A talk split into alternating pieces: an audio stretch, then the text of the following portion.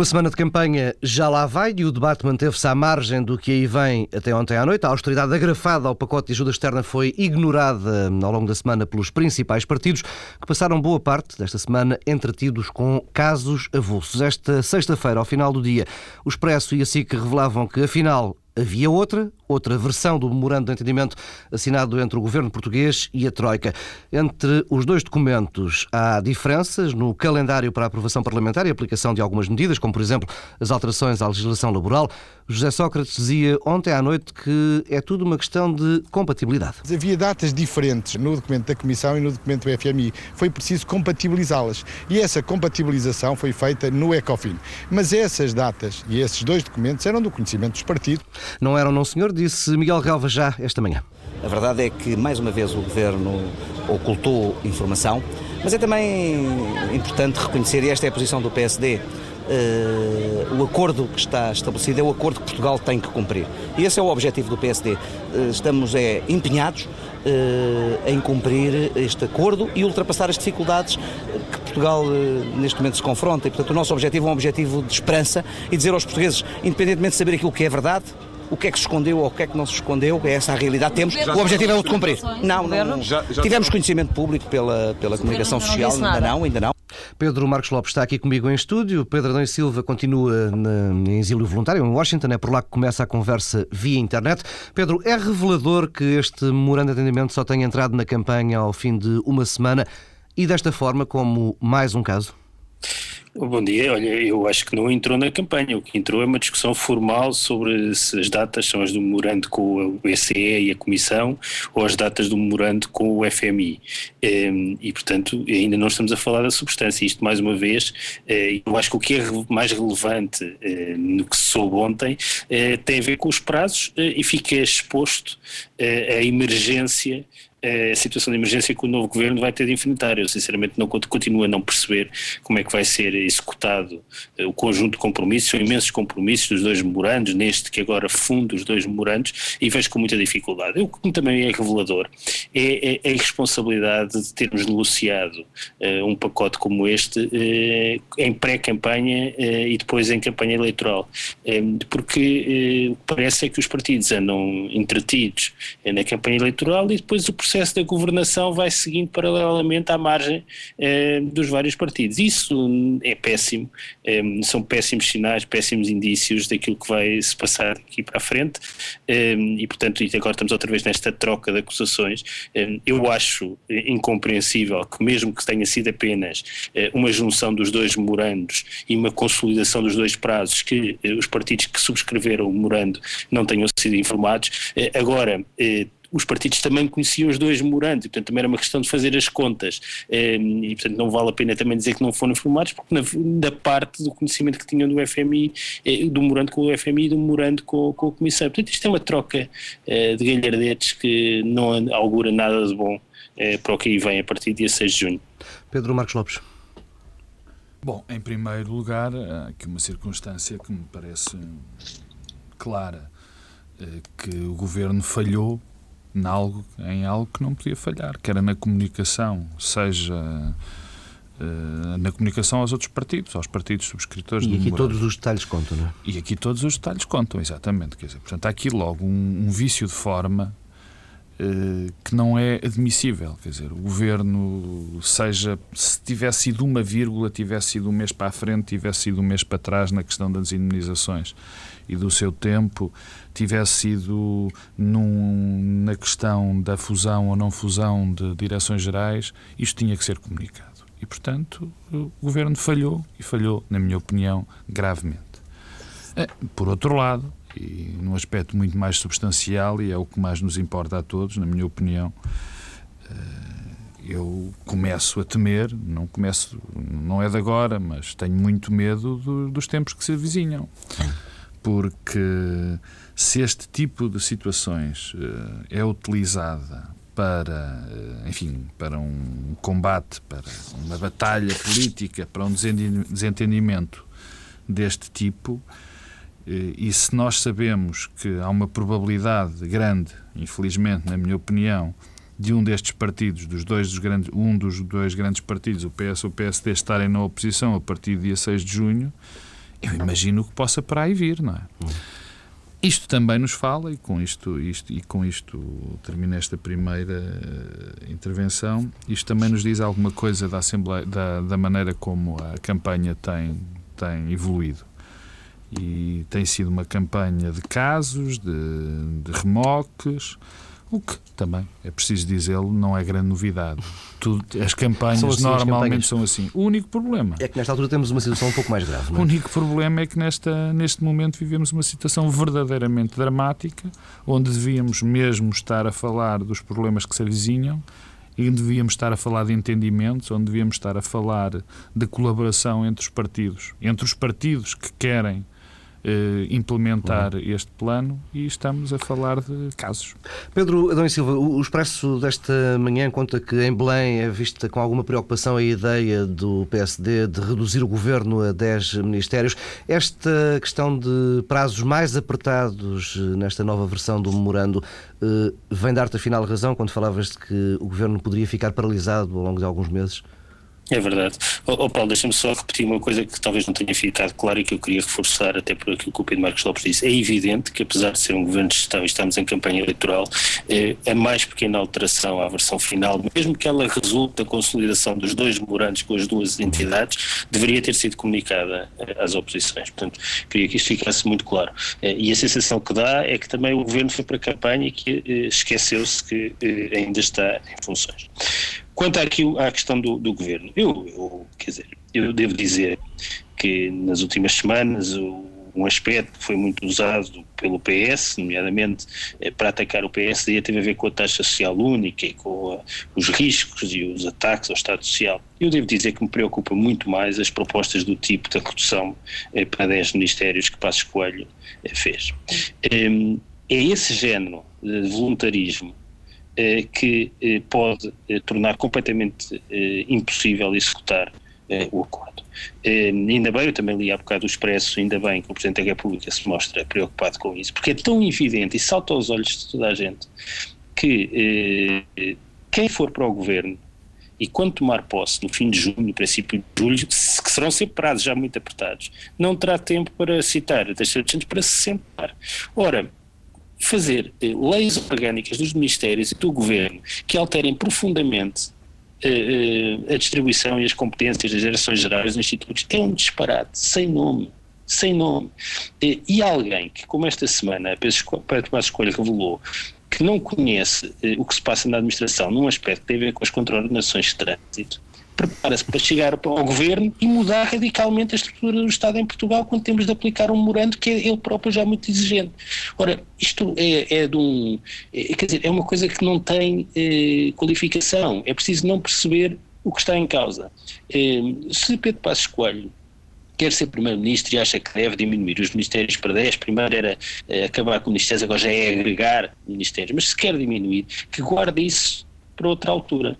Para já, o que se pede a um novo governo é que entre em funções e comece rapidamente a governar. E, e, isso não é compaginável com eh, alterar profundamente a estrutura da administração do Estado. Não há ganhos eh, que resultem daí no imediato. Eh, e no imediato há muitas perdas. E, portanto, e é preciso governar para o imediato. Um, e além depois das propostas, quer dizer, eu, por exemplo, um, nas várias propostas que têm surgido de fusão de ministérios, um, entre aquelas coisas de acabar com o Ministério passar a chamar a Secretaria de Estado e fazer depender do Primeiro-Ministro, como se os ministros dependessem de outra, de outra pessoa, por exemplo, juntar eh, a saúde com a segurança social é, é um erro é, de proporções muito grandes e que é sim um ataque ao Estado Social de uma maneira muito simples. A contaminação do orçamento da segurança social pelo orçamento da saúde poderá ser uma inevitabilidade se estiver no mesmo Ministério e isso ah. pode ser uma machadada na sustentabilidade financeira da segurança social. Bom, Pedro Marcos Lopes. É evidente que, que eu concordo com o que disse o Pedro. Eu acho também que isto entra pelos olhos adentro. Ainda bem que Cavaco Silva fez esta chamada de atenção Cavaco Silva sabe muito bem do que fala, porque Cavaco Silva foi primeiro-ministro três vezes. Achas que poderemos ter Passos Coelho a hum, corrigir o tiro ao longo da próxima semana em relação a esta ideia? Não, eu acho que esta semana ele não vai só corrigir será depois de 5 de junho. Não vai corrigir o um tiro por um, por um motivo que me parece evidente, mas enfim, que, que me incomoda, pessoalmente, que me incomoda. E qual é este? A lógica dos 10 ministérios, a lógica dos 10 ou dos 12 ministérios desta alteração, na minha opinião, bem entendido, tem a ver com uma ideia que se pretende passar de que, havendo menos ministérios, vai haver cortes, eh, existir- vão existir cortes na. O Futre também me atacou. Vão existir cortes nas, na despesa eh, do Estado Central, que as coisas vão eh, proceder, vão prosseguir de uma maneira mais fluida. Ora bem, quer dizer, não é pelo facto de nós fundirmos dois eh, ministérios ou duas secretarias de Estado ou duas direções gerais que elas passam a funcionar melhor ou deixam de funcionar melhor. A questão não é aritmética. Ou até que deixem de gastar tanto dinheiro. Claro, a questão não é aritmética, a questão é substancial, é da maneira como essas entidades funcionam. É provável que algumas possam ser fundidas ou não fundidas. Mas, primeiro, temos o problema do timing, que o Pedro Adão e Silva já salientou. Eh, não sei se ele o disse, mas eh, isto demora muito mais do que um mês e meio ou dois meses a alterar uma lei orgânica. Por outro lado, ele tocou na questão da saúde e da segurança social. Eu também já ouvi, não quero garantir que isso tenha acontecido, mas já ouvi eh, administração interna com justiça, que isso então ainda me deixa deixa-me completamente Uma espécie de super-ministério. deixa-me completamente de cabelos em pé, os poucos que tenho, porque isso é assustador, verdadeiramente assustador, e não, não preciso explicar o que é que é ter as polícias e, e- e a justiça no, no mesmo barco. Gente que até nem se devia sentar à mesma mesa eh, para, para, dar, para dar uma imagem. Bom, e o problema, e voltando ao que eu estava a dizer, o problema des- desta intenção de poupança ou desta intenção de maior fluidez no funcionamento do governo não quer dizer nada. Quer dizer, não quer dizer. Primeiro é a questão da pressa. E segundo, porque isto, eh, se me permites, é com o Ministério da Agricultura de que, que, que Paulo Portas quer garantir. Eu não vou discutir se deve haver ou não deve haver Ministério da Agricultura. O que eu sei é que não é pelo facto de ter existido Ministério da Agricultura até agora que a agricultura está muito bem. Não é pelo facto da saúde ter um Ministério ou ter uma Secretaria de Estado. Quer dizer, o mesmo, mesmo com a cultura, Quer por dizer, exemplo. não, não, não, são, são daquelas propostas que às vezes me, me parecem pouco, pouco pensadas. pouco consolidadas. Vamos eh, avançando para os casos da campanha. Pedro Dom e Silva, como é que observaste aquele caso da secção do PS de Karachi com aquele grupo de imigrantes eh, em algumas ações do Partido Socialista? Ultrapassou-se ali um- uma espécie de limite. Ó Pedro, não me digas que te pediram, não me digas que te pediram também aí uns militantes, uns tipos de Washington para vir fazer campanha, não? Não, não. Não, eu, eu, quer dizer, eu devo dizer que vejo com muito pouca simpatia. Acho que aquilo é, é uma versão extrema eh, de um processo de degradação eh, da mobilização política e partidária em Portugal. Apesar de eu hoje ter lido no Expresso que eh, aquelas pessoas em concreto, algumas delas até são ativistas e estão relativamente mobilizados. Agora, o que o que me preocupa eh, naquele caso eh, é, é aquilo que me preocupa em muitas campanhas. Eu acho que aquilo é uma versão extrema, porque são pessoas que não falam português, eh, que a maior parte delas não pode votar, eh, e portanto dá um sinal eh, de artificialidade e da artificialidade em que vive a vida partidária e por arrasto a vida política. Eh, E o que me parece é que há aqui sempre uma tensão que eu não sei como é que se gera entre, eh, por um lado, os partidos que têm de eh, construir momentos eh, de encenação e de mobilização política para os mídias, e porque precisam de os construir, mas essa mobilização é toda feita em esforço. E é feita em esforço em todos os partidos, é feita em esforço no movimento sindical, ou seja, a mobilização política em Portugal é hoje cada vez mais feita em esforço. E esforço significa que tem de haver um grande investimento das máquinas para arrastar pessoas para os sítios. Eh, E os partidos têm de fazer isso eh, para que funcione mediaticamente e, ao mesmo tempo, correm sempre o risco dessa mobilização ser desmascarada pelo- pelos mesmos mídias que exigem essa presença mediática. Pedro, não, não estava na altura, Pedro, de, de- de se rever este modelo de campanhas eleitorais? Sim, mas eu também não vejo nenhum alternativo. É, a questão é que há aqui uma. Quer dizer, nós estamos aqui, precisamos de continuar a fazer campanhas eleitorais que funcionem nos mídias, porque as campanhas são relevantes, porque é o momento em que a política está mais presente no espaço público eh, e isso ajuda à mobilização eleitoral, não tínhamos dúvidas. Se não houvesse estes 15 dias, as pessoas estavam muito menos atentas e despertas àquilo que se passa na política do questão. Eh, mas não sabemos como é que havemos de manter essa presença no espaço público da, da, política. Então o que é que se faz? Eh, os partidos recorrem eh, a essa, a essa, mobilização em esforço, que isto é uma versão extrema, quer dizer, digamos, temos os pensionistas que são arrastados de distrito em distrito para, para comícios e para almoços, e depois chegamos a esta versão dos imigrantes. E portanto isto é uma degradação que eu vejo com muito pouca simpatia, mas, mas também não sei exatamente como é que podemos alterar, não sei, tenho muita dificuldade, acho que isto é um, é um processo uhum eh, de declínio, eh, mas é evidente que neste caso em concreto, eh, parece-me que além de mais revela uma total falta de bom senso de quem organizou aquele evento do PS, porque aquilo dá um sinal muito, muito grave e muito degradante até. Pedro Marcos Lopes. A questão de. Isto tem a ver com a maneira como agora se faz campanha. É? Nós fazemos, nós fazemos, não, os partidos fazem campanha para as televisões. E, e, precisam de, às 8 da noite, mostrar um que boneco. tiveram muita gente e muita gente a abanar. Ter bandeiras. E, eh, ter bandeiras e tudo mais. E como as pessoas estão. não, não estão pouco mobilizadas, não estão nada mobilizadas. Como as máquinas dos partidos cada vez estão mais fragilizadas nessa capacidade de trazer pessoas para a rua, quer dizer, estão muito mobilizadas por um lado, mas muito pouco mobilizadas por outro. estou a falar das máquinas. Trazem, têm uma enorme incapacidade de trazer pessoas, acontecem estas, uhum. estas coisas absolutamente patéticas e quase degradantes, porque isto é uma degradação Imagens da política. perturbantes. Esta do PS foi, foi o limite da degradação. O limite da degradação. Quer dizer, eh, mas há uma imagem que eu, que eu guardo que, que é exemplificativa. Isto nos grandes partidos, neste caso o PS, foi, foi o que foi. Mas eu vi uma imagem na televisão que ainda me impressionou mais. Foi assistir a uma entrevista de umas senhoras que tinham vindo do Montijo para o Alentejo para a campanha do Partido Comunista Português. Uhum. Bom, quando o Partido Comunista Português precisa de reforçar não consegue arranjar gente para o boneco no Alentejo, isto, isto, já, isto já é coisa para nós, de facto, pensarmos o que é que se anda a passar. Agora, eu também não sei como é que as campanhas vão ser organizadas eh, no futuro.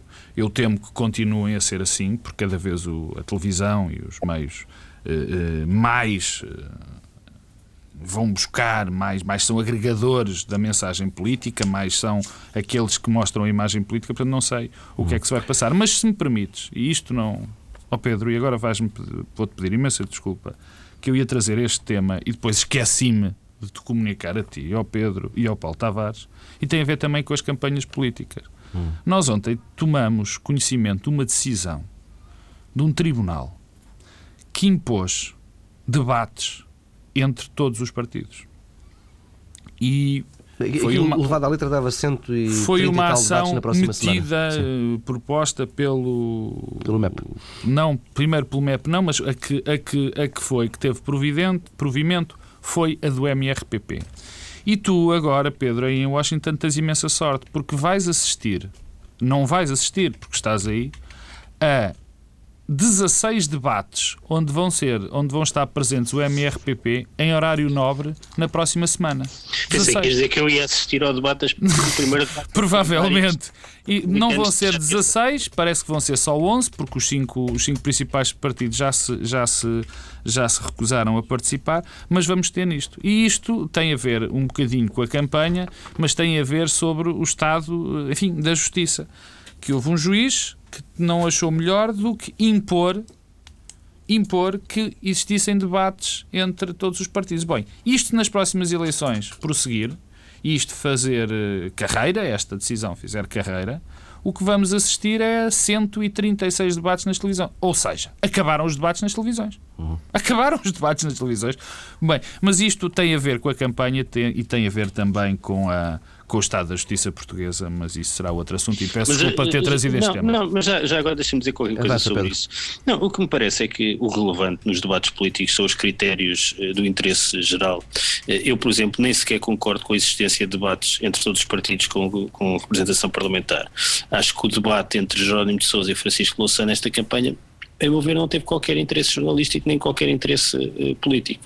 Uh, e, portanto, o que deve imperar uh, devem ser critérios jornalísticos e não outros critérios. Porque, ao estabelecer outros critérios, caímos sempre neste problema. É que, em última análise, qualquer critério definido em abstrato leva a que todos tenham direito a, a participar nos debates.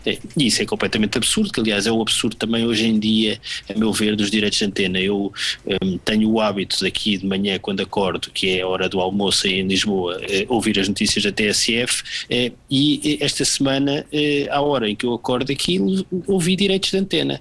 e os direitos de antena que hoje passam são absolutamente penosos.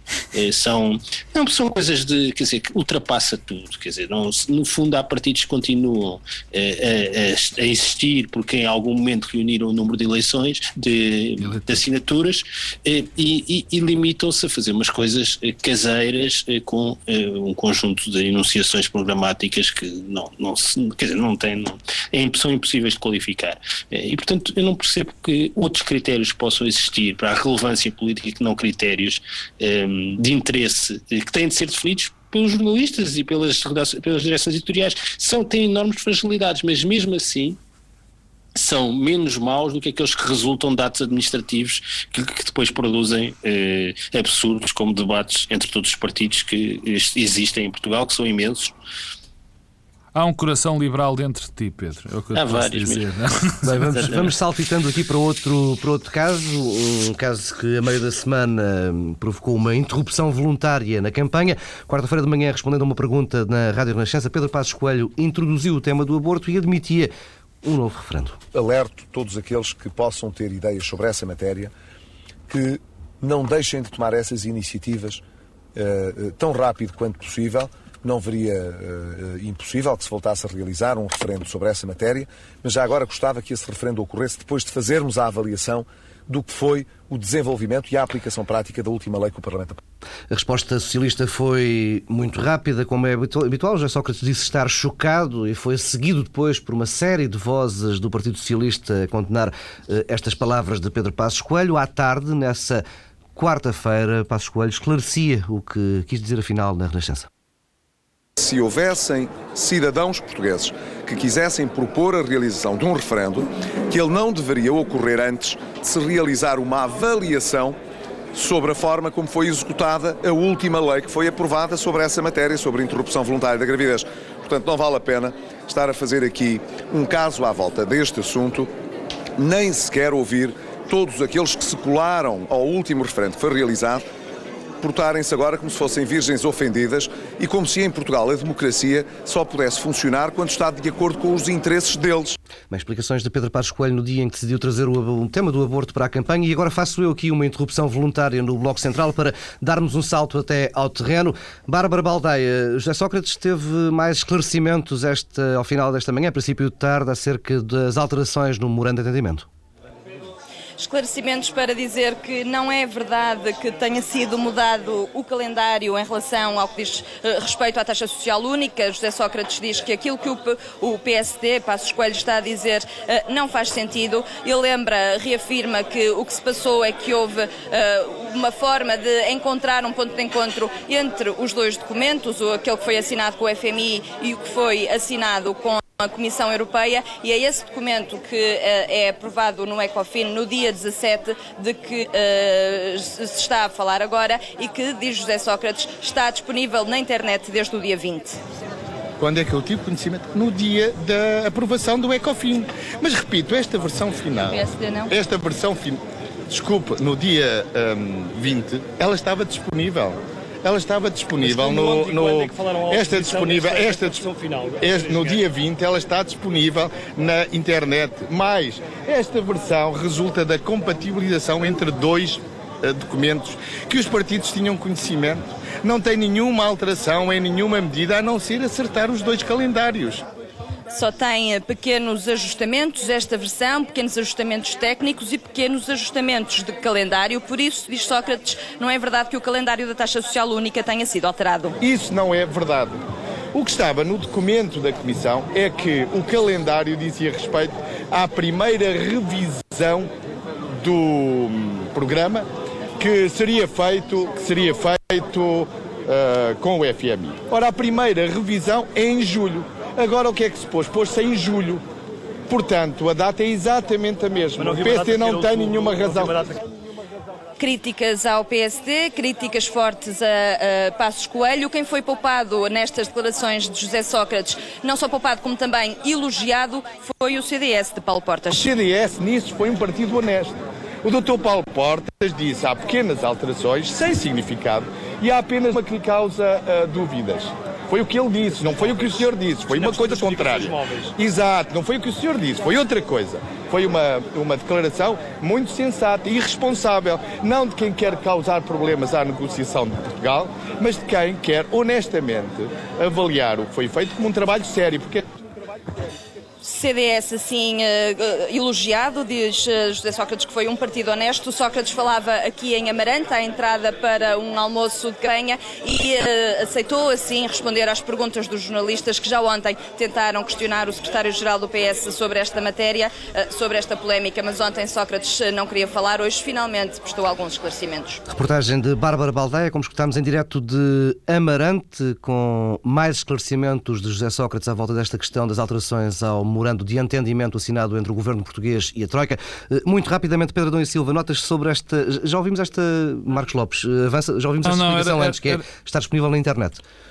Era só uma pequena nota para o Pedro Adão e Silva, não sei se isso vai ajudar à decisão dele do voto. É que o Fábio Coentrão apareceu ao pé de José Sócrates. Não, eu sei, eu estou atento a isso. Estou atento a isso. Peço desculpa. Pedro, Pedro Adão, uh, notas sobre estas explicações? Não, isto, não, isto não altera nada em relação àquilo que nós falámos no início. Isto mostra que, de facto, eh, as alterações não são muito relevantes, resultam, de facto, da consolidação dos dois documentos, eh, mas eh, havia eh, o dever de, de informação eh, existia. Portanto, e, que vamos continuar a é discutir é, detalhes. Sim, não, não é por estar na internet que o governo, quando foi o ECOFIN, devia ter comunicado a. Temos uma versão do presidente Cavaco Silva Vão agora. à minha página da internet. Bem, regressando. Oh, oh, oh, oh Paulo, Diz estou regressando à interrupção voluntária Exato. da campanha. É, não, é, eu acho espantoso. Eu confesso que só tinha lido é, a declaração e não há nada como ouvir. a declaração de Passo Escolha é, é absolutamente espantosa. Se houvessem, como eu depois disse a seguir, se houvessem, se houvessem, bem, se, se a questão do assim. referendo a questão do referendo e do direito de petição. O que o Passo Escolho está a dizer, sugerir é que o PSD viabilizará a convocação uh, de um novo referendo se houver uma petição à Assembleia da República nesse sentido. Eh, sendo que uma petição que une assinaturas do número alargadíssimo de portugueses não vincula o Parlamento em nada. Isto ainda é uma democracia representativa. Uh, e, portanto, o que é sugerido é que façam uma petição e depois o PSD permitirá um novo referendo. Eu acho isto espantoso, porque, mais uma vez, Passo Coelho dá um passo naquilo que é o descentramento do PSD. Passos Coelho já tem um problema, que é, do ponto de vista das questões económicas e sociais, está mais à direita do que tradicionalmente o PSD. Mas, até por aquilo que foi o seu, o seu trajeto de chegar à liderança do PSD, surgia como alguém politicamente liberal dos temas dos costumes e se recentrava eh, e, e, e aproximava de um eleitorado que não se revê hoje no conservadorismo, conservadorismo moral. Ora, durante a campanha, começou a ficar preocupado com o crescimento do CDS e resolveu pescar o olho a esse eleitorado, deitando para o caixote do lixo eh, aquilo que era o seu passado recente em, termos, eh, em temas dos costumes. E, portanto, o que isto faz, mais uma vez, é consolidar a imagem de que Passos Coelho diz o que for preciso para agradar eh, a audiência que tem à frente em cada momento. Isso são péssimos indícios. Péssimos indícios para alguém que pode ser Primeiro-Ministro. E depois, teve também a responsabilidade de trazer para a campanha um assunto que é completamente marginal. Completamente marginal. A importância política que este tema tem não reflete os interesses da maioria dos portugueses que não estão interessados neste tema e estão, eu arrisco a interpretar o sentimento geral dos portugueses neste assunto. As pessoas veem-se na ideia de que este tema é um tema da esfera privada e que não querem ver, ver, ser discutido na praça pública. E quem o faz, quem traz o tema para a discussão política são eh, eh, grupos eh, e, e, grupos no sentido de conjunto de pessoas eh, marginais àquilo que é o sentimento geral da população. E numa campanha que deviam estar exclusivamente focados nos temas económicos e sociais, eh, vir trazer este tema para piscar o olho a um eleitorado conservador é, é algo inaceitável e, além de mais, eh, não traz nenhuma vantagem, a meu ver, ao PSD. Pedro Marcos Lopes. Bom, eu neste momento estou convencido, e naquele momento, aliás, eu fiquei convencido que os, os, socialistas, o Partido Socialista se tinha reunido numa sala para abrir garrafas de champanhe devido ao, ao erro brutal que Passos Coelho, na minha opinião, cometeu. Bom, por partes. Primeiro, Passos Coelho disse uma coisa de manhã e depois corrigiu-a levemente à tarde. Levemente não, corrigiu bastante até. Uhum. Isto de hum, dos políticos estarem terem necessidade de esclarecer os esclarecimentos ou de fazer traduções ou de ou de explicar as explicações nos políticos é um erro grave. Numa pessoa comum, enfim, é uma falha. Um político é um erro grave. Depois, um segundo ponto, é bom que isto fique claro. Passos Coelho quis falar deste assunto. Passos Coelho quis falar deste assunto.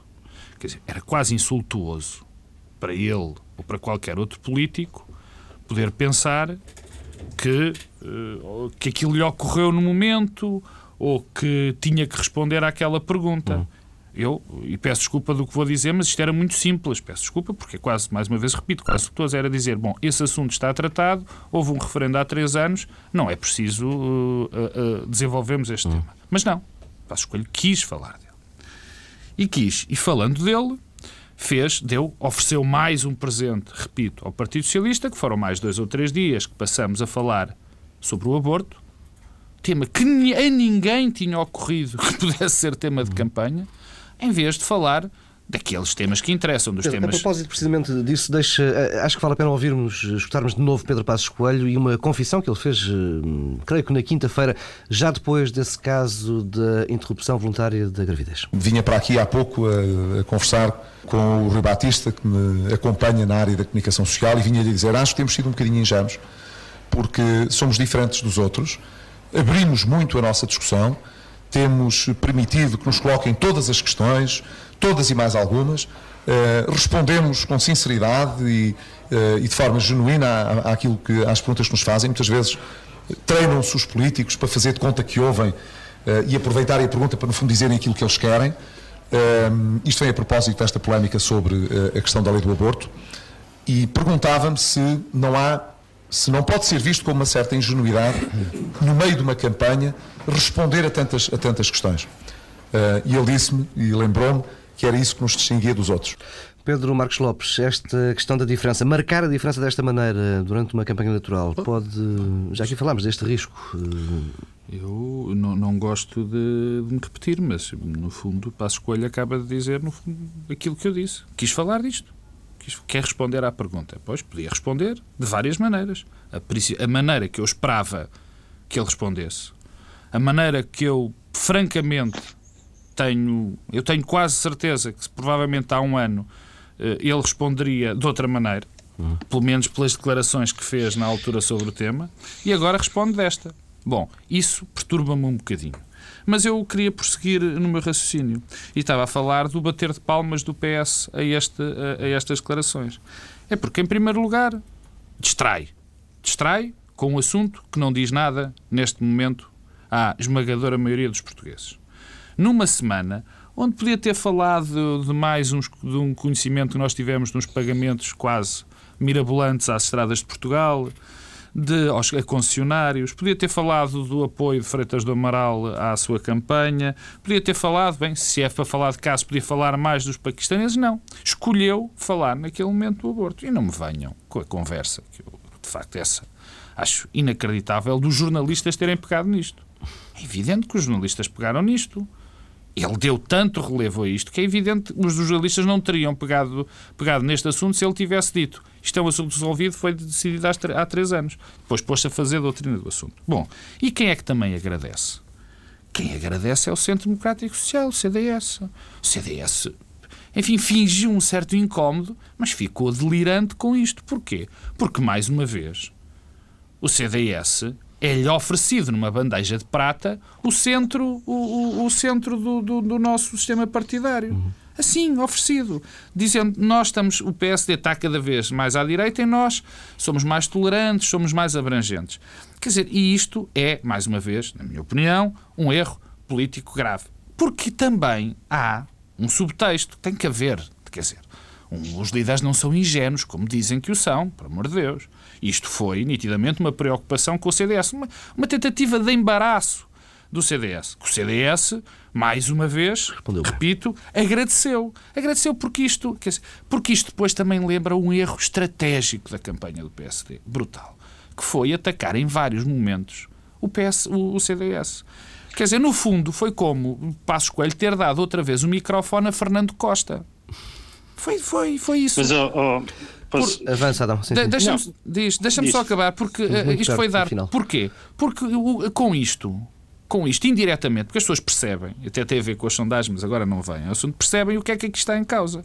E o PSD só tinha era que atacar o PS para conquistar votos ao CDS. Não é atacar o CDS que se conquista votos ao CDS, pelo amor de Deus. Desculpa, Pedro. Pedro não, avança. não, eu achei graça esta versão Calimero de Pedro Passos Coelho, não conhecia. Eh, eh, o que me parece é que, eh, além do mais, isto cria aqui um problema que, que se acabará por manifestar mais à frente. Há uma petição à Assembleia da República para haver um novo referendo o CDS eh, viabiliza o novo referendo e o que é que a bancada parlamentar do PSD vai fazer. Portanto, o PSD vai arranjar, criou um problema a si próprio num assunto marginal. o que isto mostra também é que nada do ponto de vista estratégico na campanha do PSD faz sentido. e só isso explica aquela declaração de Calimero de Pedro Passos Coelho. se Pedro Passos Coelho for eleito, se for eleito, eu acho que se as eleições fossem amanhã, ele seria eleito. Começa a ter dúvidas do que se vai passar na última semana. Mas se for eleito, é por força da presença muito forte de fatores que são determinantes no voto que tem a ver com a economia e com o emprego. Porque contra isso joga a inconstância da liderança e em preparação. A afirmação mais à direita do que acontece tradicionalmente no PSD. Eu digo hoje, eu não compreendo, chegados aqui, como é que o PSD e o CDS não se coligaram. Porque a razão principal para o PSD e o CDS não se coligarem era para o PSD não ser visto como um partido muito direito Exatamente. e fazer uma campanha mais ao centro. Uhum. Ora, o que é que o PSD fez? Não se coligou com o PS, com o CDS e ultrapassa o CDS pela direita. Mas isto faz algum sentido. Reparem numa coisa: esta semana, um dos aspectos positivos da campanha do PSD tem sido a presença eh, de ex-líderes e de figuras eh, uhum. do passado do PSD na campanha. Isso dá um sinal de unidade que o PSD não tem tido nos últimos anos. O que, é que estes, o que é que estas pessoas têm ido fazer à campanha? Têm ido apelar ao voto útil no PSD. Ora, faz algum sentido apelar ao voto útil quando o PS, quando o PS escolhe ao mesmo tempo, pede a maioria absoluta e diz que o CDS vai estar na coligação? Mas qual é o incentivo então às pessoas que estão hesitantes entre o CDS e o PSD a votarem no PSD? Nada disto faz sentido. E o que é preocupante, e isso é o que me preocupa, é que se o PSD ganhar, os fatores que levam à vitória do PSD vão desaparecer todos passado um mês ou dois, porque as questões económicas e sociais que jogam hoje a favor do PSD vão rapidamente virar-se contra quem estiver no governo. E o que vai sobrar são os fatores que hoje fragilizam o PSD. Portanto, vamos ter um governo que passará a estar fragilizado pela, pela, pelo mercado de trabalho com, com, ainda deprimido, pela economia em depressão, e que a, a, isso juntará a impreparação e as mudanças constantes de discurso. Imaginemos um primeiro-ministro a falar de tudo todos os dias, como Pedro Passos Coelho diz que gosta de fazer, eh, pouco preparado, quer reduzir o governo para 10 eh, ministros, eh, e muito mais à direita do que é o sentimento generalizado da população e do eleitorado. E, portanto, isto, temos aqui um desastre anunciado quando temos um plano muito exigente para aplicar. E, portanto, isto, eh, eu estou, eh, todos os dias que passo, mais pessimista em relação eh, ao pós-dia eh, 5 de junho. Fecha por aqui esta edição do Bloco Central. Na próxima semana estamos fechados para reflexão. O regresso fica prometido para daqui a duas semanas.